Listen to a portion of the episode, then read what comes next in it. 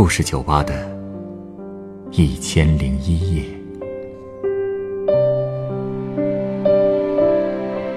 本节目由北京人民广播电台故事广播与凤凰网有故事的人频道联合制作。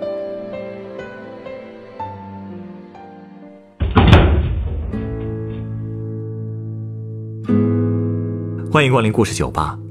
今天来到酒吧的这位客人向我讲述了他们一家人的生活状态。他有个絮絮叨叨的妈妈，有个沉默寡言的爸爸，还有一个暴力狂躁的哥哥。一家人为什么从其乐融融变成了今天的样子呢？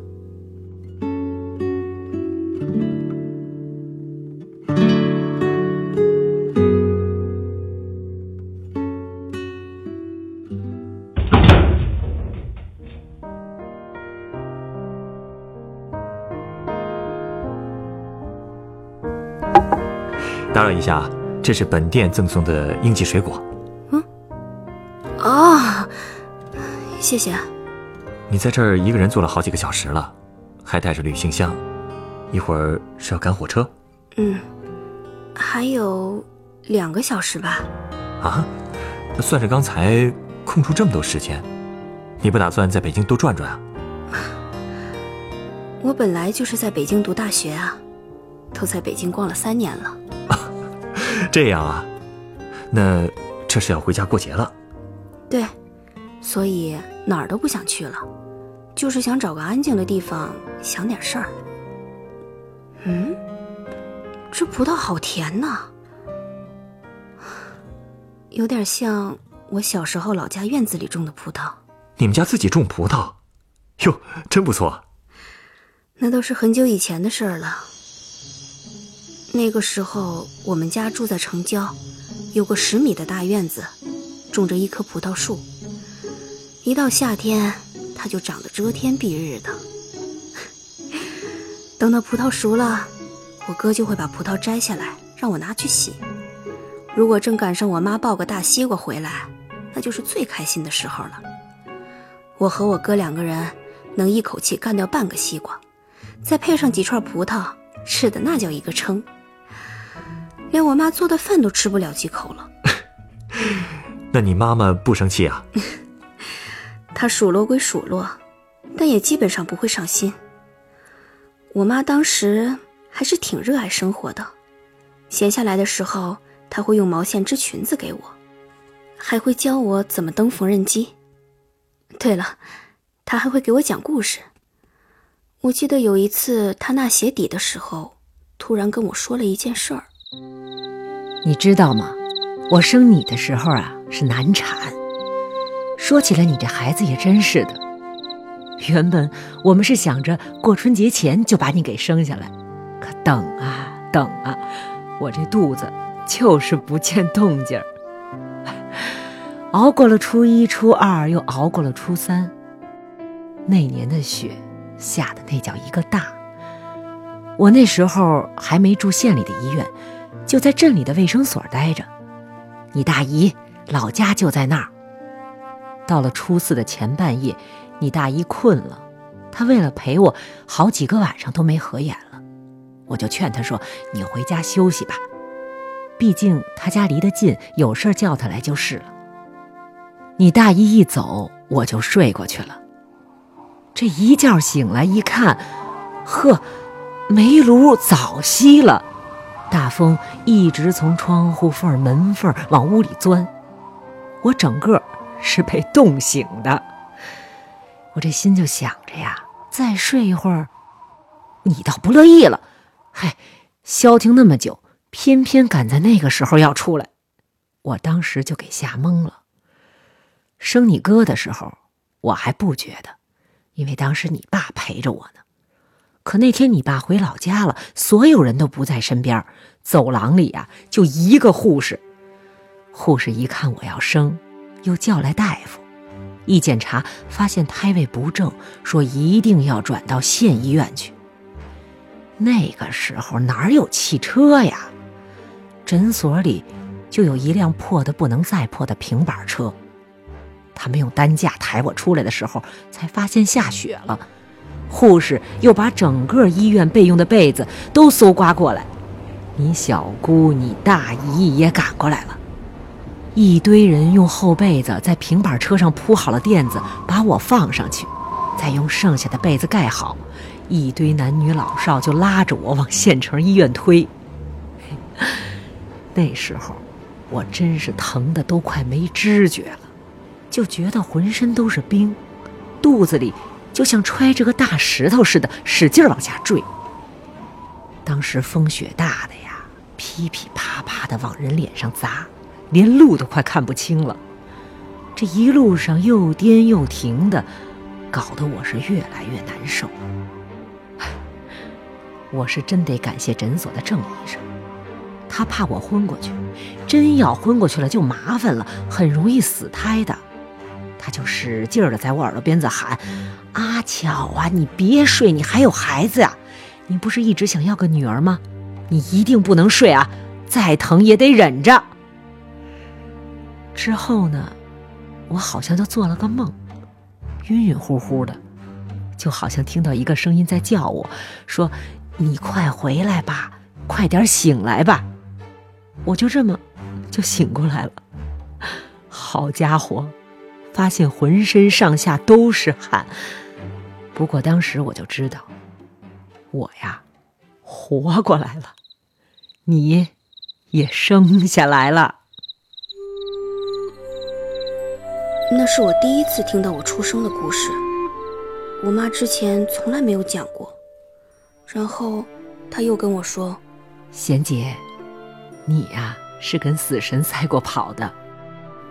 我给你起贤杰这个名字，就是想着，你既然姓贤，就让你闲得狠一点儿。”我妈是高中文凭，特别好强的一个人。她说这句话的时候，眼神很坚定，好像是在用很大的力气在说似的。只是她不知道，贤这个姓其实很有意思。它在现在虽然是指味道，但是在古汉语里是全都的意思。杰就是杰出，连起来就是全都很杰出的意思。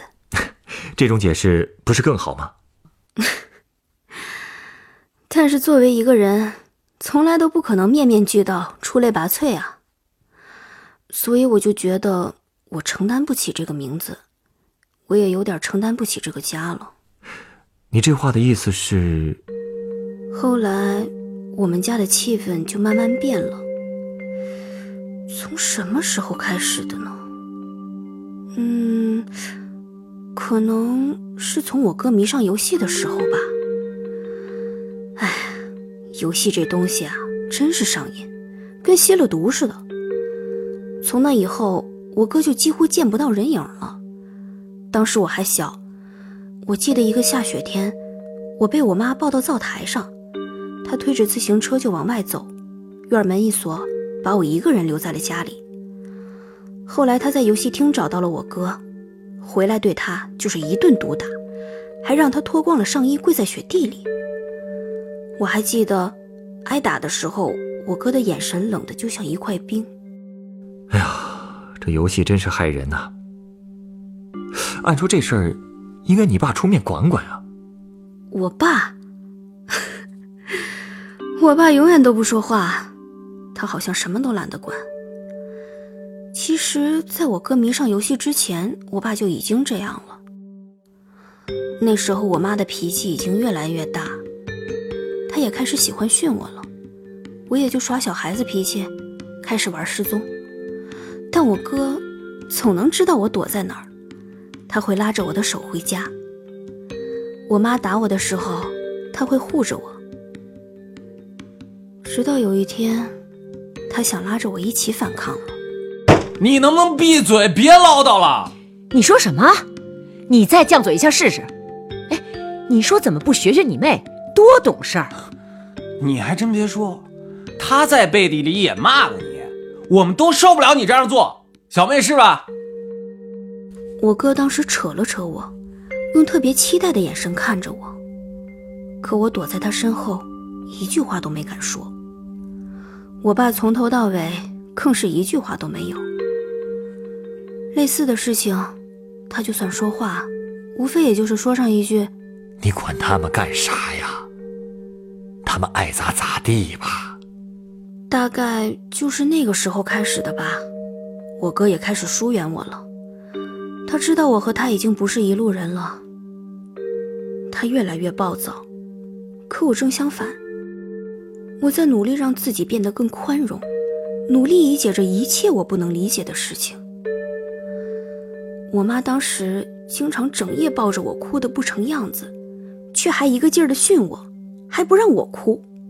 我爸呢，平时沉默的像块铁疙瘩，可一旦喝了酒以后，他就会拉着我坐下来聊天，人也变得特别温柔。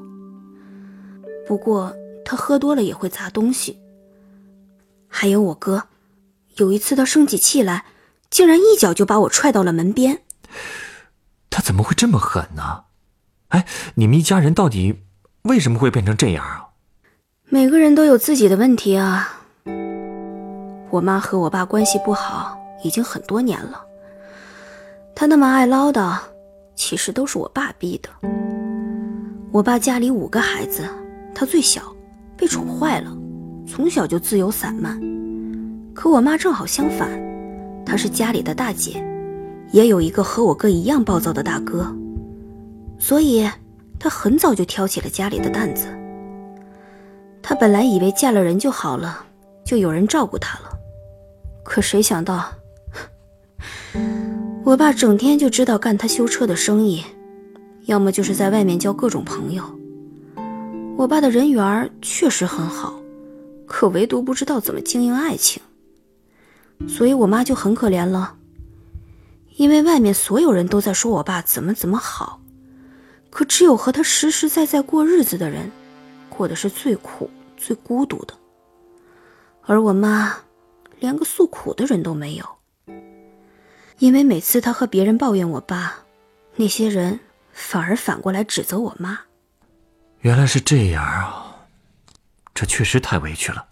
唉，没办法，这就是人性啊。你说，人这一辈子就好像是活在别人嘴上似的，做什么都会被人说。母亲爱唠叨，总是喜欢翻老黄历，会被人说；我爸挣钱不多，老实巴交的，也会被人说。我哥成天对着电脑玩游戏，冷冰冰的，不跟人说话，啃老，更会被人说成是没人性。而我呢，也会被人说成是我妈的出气筒。他为什么这么说你啊？虽说我一直在包容我妈，帮她做很多事，不过，在劝我爸别喝酒的问题上，我没能帮他一起劝。因为我知道，我爸喝酒是因为他觉得孤独，觉得累。酒，是他唯一能释放的工具了。他朋友那么多，还孤单呀？酒肉朋友也能算朋友吗？所以，我都不知道怎么跟我爸开口。我妈就会因为这个跟我生气，或者因为别的一些小事。她不敢打我哥，不敢打我爸，所以就只能欺负我喽。可是总这样也不行啊！我心甘情愿的，因为我妈不仅在我爸身上得不到什么关爱，更是一直在受我哥的折磨。你哥怎么折磨他了？平时没什么事的时候，他基本不和我妈说话。他还曾经从窗户外边往厨房里扔过砖头，砖头打碎了天花板上的灯，掉下来砸在了案板上。当时我妈正好刚切完菜，掀开门帘出去，他要是再晚一秒，就要被砸得头破血流了。你哥这是故意的吧？这要真出了事怎么办呀？他才不在乎呢。还有一次，我妈不给他交网费。他就把我和我妈反锁在屋子里，还说要烧死我们啊！最可怕的是上次我回家，当时他们又吵起来了。你今天怎么又没去上班？不想去。不想去就不去了。哎，我说你别玩了。我想不想上班关你屁事儿？好，不关我的事儿。我这就给你爸打电话。让他看看这个好爹养出来的好儿子，你敢给他打？我有什么不敢的？我让你打！哎呀，血，哥，你疯了吗？哼！妈，你脖子上好多血呀、要不咱们打幺二零吧？实在不行，幺幺零也行啊。他打什么打？我死了，不正好让你和你爸烧高香去？反正我早就不想活了，也就随了你哥的愿望了。妈，咱别管我哥了，成不？咱去医院，对，去医院。我这就给我爸打电话去。他能管什么用？要我说，都是你爸教出来的不孝子，没材料的东西，天天就知道打人、打游戏、啃老，还会些什么？真的是白养了他几十年了。就你爸忙，天天在外面忙，忙也没见着他挣多少钱呢。你妈她没事吧？我哥用碎玻璃划伤了他的脖子，什么？嗯，但就是划破了皮，虽然流了不少血，但没什么大问题。他这是越来越无法无天了。可能是我妈提到了我爸，又把他惹急了吧。他跟我爸一直还算比较亲，所以我妈每次说我爸或者要跟我爸告他的状的时候，我哥都会特别暴躁。那天我爸后来回家了，我妈一看到他，又开始一句话都不说了。那种气氛真的太压抑了。我和他单独谈了一下，爸，要不你们离婚吧？哎呀，我和你妈其实问题不大，主要问题还是你哥。可是，你妈她最多就是个爱唠叨，她那张嘴，也就我能受得了她。大不了我多让让她，不理她就是了。哎，你哥不一样啊，他要是再这样下去，你嫂子不跟他离婚才怪呢。到时候我和你妈就是想帮也帮不了了。嗯，你哥他真的用的玻璃杯？我也没看清，幸亏只是擦破皮，这会儿血应该已经止了。哎呦，你说这兔崽子，真的是没人性啊！没人性，是所有人对我哥的评价。但每次听到这种话，我都觉得心里发苦，因为我总觉得我哥之所以变成这样是有原因的。难道不是因为玩游戏吗？不只是因为游戏，虽然我一直都不知道那个原因是什么，可我总觉得这和我妈有关。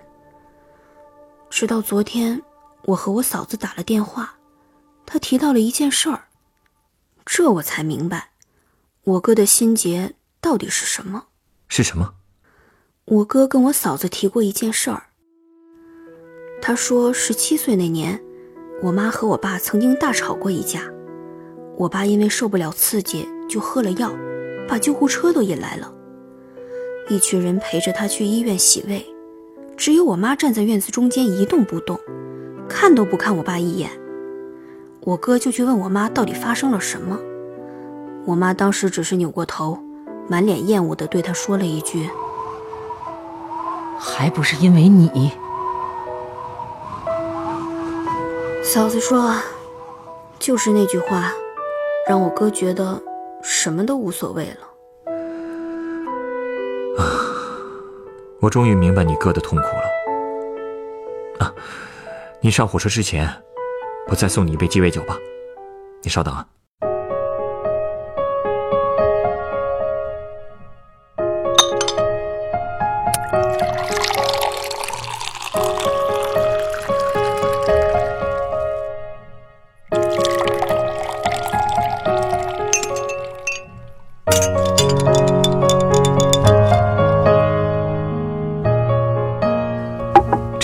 鸡尾酒，它是用白兰地和白薄荷酒调成的，名字叫做史丁格。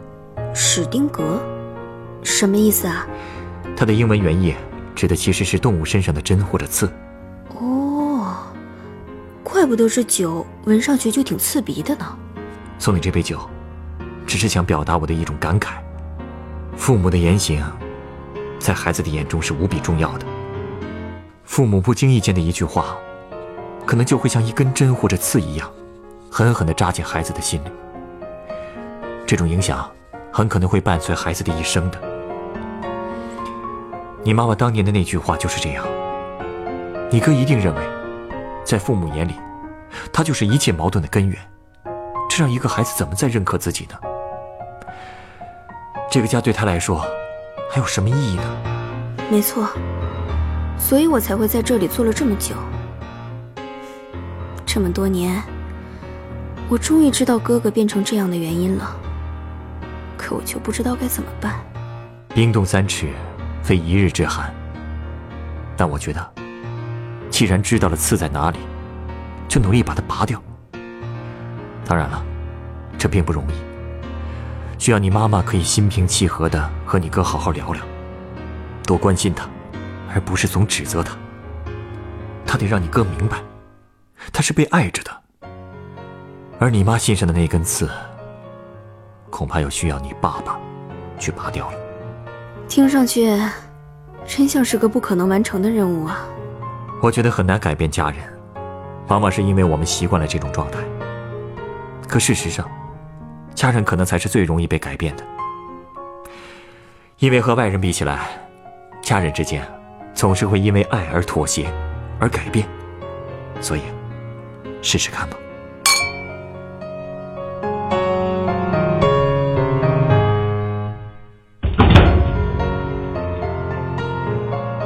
本故事选自凤凰网有故事的人独家签约作品，你哥真是没人性啊！原作贤杰，改编制作陈寒，演播周江宁、董珂、夏明、陈光，录音董珂、严乔峰。